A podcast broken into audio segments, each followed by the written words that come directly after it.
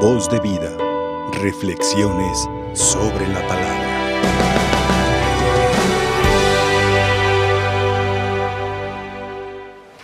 Nos dice eh, en la primera lectura que es de- del profeta Miqueas y donde nos dices, Señor Dios nuestro, pastorea, pastorea a tu pueblo con tu callado. Y el callado es, es el bastón del buen pastor que nos presenta el Evangelio de San Juan del capítulo 10, cuando nos habla del buen pastor que va adelante de las ovejas y cuidando de sus ovejas.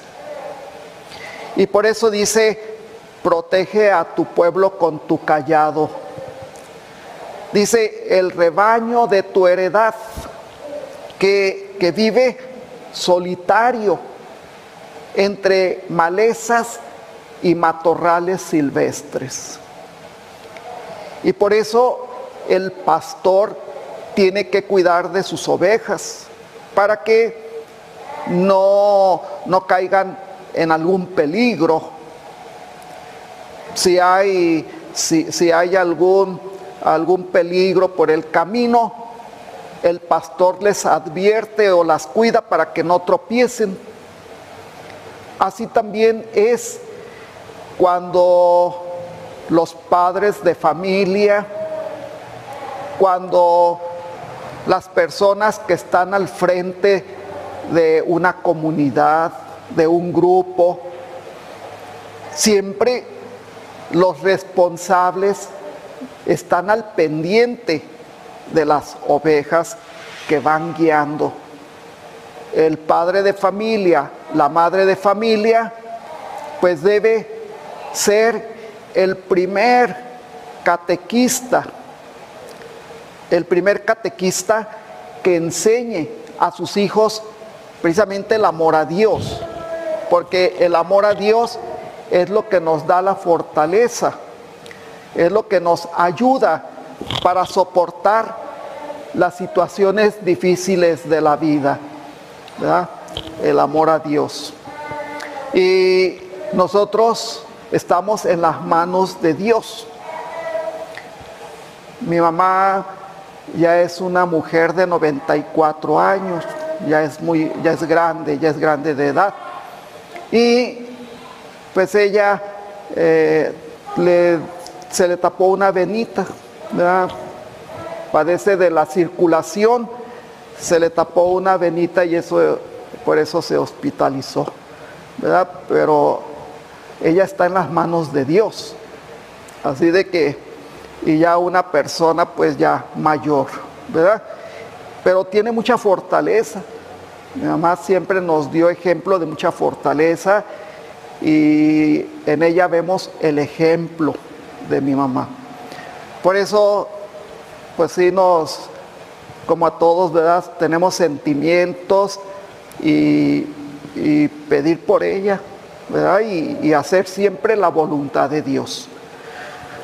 Estamos eh, en las manos de Dios. La palabra de Dios por eso nos, nos eh, alienta también. Dice, tu pueblo que, que camina entre la maleza y, y los matorrales, ¿verdad? Los, los matorrales silvestres. Y muchas veces cómo podemos aplicar este, esta parte de, de- de la lectura del profeta Miqueas. Por ejemplo, cómo la aplicamos a nuestra vida, a nuestra vida familiar, a nuestra vida social, a nuestra vida eh, de relación con nuestro mundo en que estamos viviendo. Y muchas veces cuando nosotros desconfiamos de Dios y nos ponemos nuestra confianza en las cosas materiales, en las cosas del mundo, pues como que nuestra vida no va por camino seguro, ¿verdad? Porque pone uno su seguridad en cosas efímeras que, que se acaban. Y cuando ponemos nuestra confianza en las cosas que valen la pena y que son las cosas de Dios, entonces vamos a sentir la fuerza de Dios y vamos a sentir la protección de Dios. Por eso es importante meditar en estas palabras del profeta. Y aplicando esta, esta palabra del profeta Miqueas al Evangelio de San Lucas del capítulo 15, donde nos habla precisamente de, del hijo pródigo, la parábola del hijo pródigo, donde el hijo pródigo de un padre que tiene dos hijos y el menor de ellos le dice a su padre, padre, dame la parte de la herencia que me corresponde. Y el padre, un padre bueno, un padre que ama a sus hijos, un padre que, que sabe tolerar, les repartió los bienes y el hijo menor, dice, se fue a un país lejano donde malgastó su fortuna y anduvo, vivió una vida disoluta, dice el Evangelio, una vida en los vicios, en el pecado. Y es cuando uno va entre las malezas y los matorrales, ¿verdad? Que, que ahí caemos y nos tropezamos y nos levantamos, pero, pero son caminos inciertos. ¿verdad? Por eso es importante que nosotros vayamos bien orientados. Y este hijo de este padre que le, que le reparte su, su parte de la herencia, pues iba por esos caminos inciertos. Y el resultado que, vemos en él, el fracaso. Llegó un momento en que ya no tenía nada ni siquiera para comer y se vio en la necesidad de buscar un trabajo.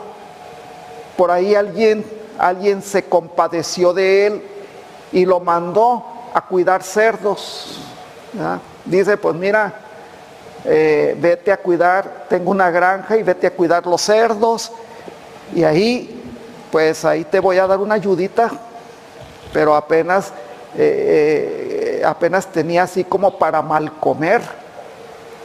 Y entonces él reflexionó, que es lo importante que tenemos que reflexionar. Y este hijo reflexionó y dice, yo aquí estoy pasando necesidades, muchas necesidades, muchas carestías. Y al reflexionar, dice, los trabajadores de mi padre viven muy bien, comen muy bien, tienen lo suficiente para vivir, no tienen necesidad porque están protegidos por mi padre. Por eso el hijo pródigo reflexionó y dice, volveré a la casa de mi padre. Dice, y le diré a mi padre, Padre, ya no merezco llamarme hijo tuyo. Trátame como a uno de tus trabajadores, porque tú tratas muy bien a los trabajadores y yo sé que me vas a tratar muy bien. Y ya no voy a tener necesidad, aunque ya no sea tu hijo, pero aquel padre amoroso que hizo, esperaba a su hijo todo momento. Y cuando vio a su hijo que venía de, lejos, fue a su encuentro y lo abrazó y lloró con él. Y entonces el padre dice a los criados, dice, pronto, pónganle una túnica, una túnica bien, pónganle sandalias, y maten el becerro gordo porque vamos a hacer una fiesta. Y entonces el padre recibe a su hijo con mucha alegría, con mucho, con mucha eh, gozo. Así también dice eh, la palabra de Dios que cuando se convierte un pecador hay fiesta en el cielo. Por un pecador que se convierte, que por 99 que no necesitan convertirse. Entonces, hermanos, nosotros también vamos caminando por el mundo y pongamos nuestra confianza en Dios, totalmente la confianza en Dios y, y verán que Dios siempre nos tiende sus brazos y nunca nos va a dejar desprotegidos. Siempre Él camina con nosotros, en las buenas y en las malas. Nunca nos deja solos y nunca nos abandona porque somos nosotros parte de la creación y, el hombre y la mujer, pues somos lo, lo más grande para Dios. Así de que aprovechemos el amor de Dios porque dice que Dios es misericordioso y que Dios siempre atenderá a sus hijos y, nunca, nunca los abandonará. Pues abandonémonos en las manos del Señor y, en Él encontremos esa fortaleza que todos necesitamos. Que así sea. Voz de vida. Reflexiones sobre la palabra.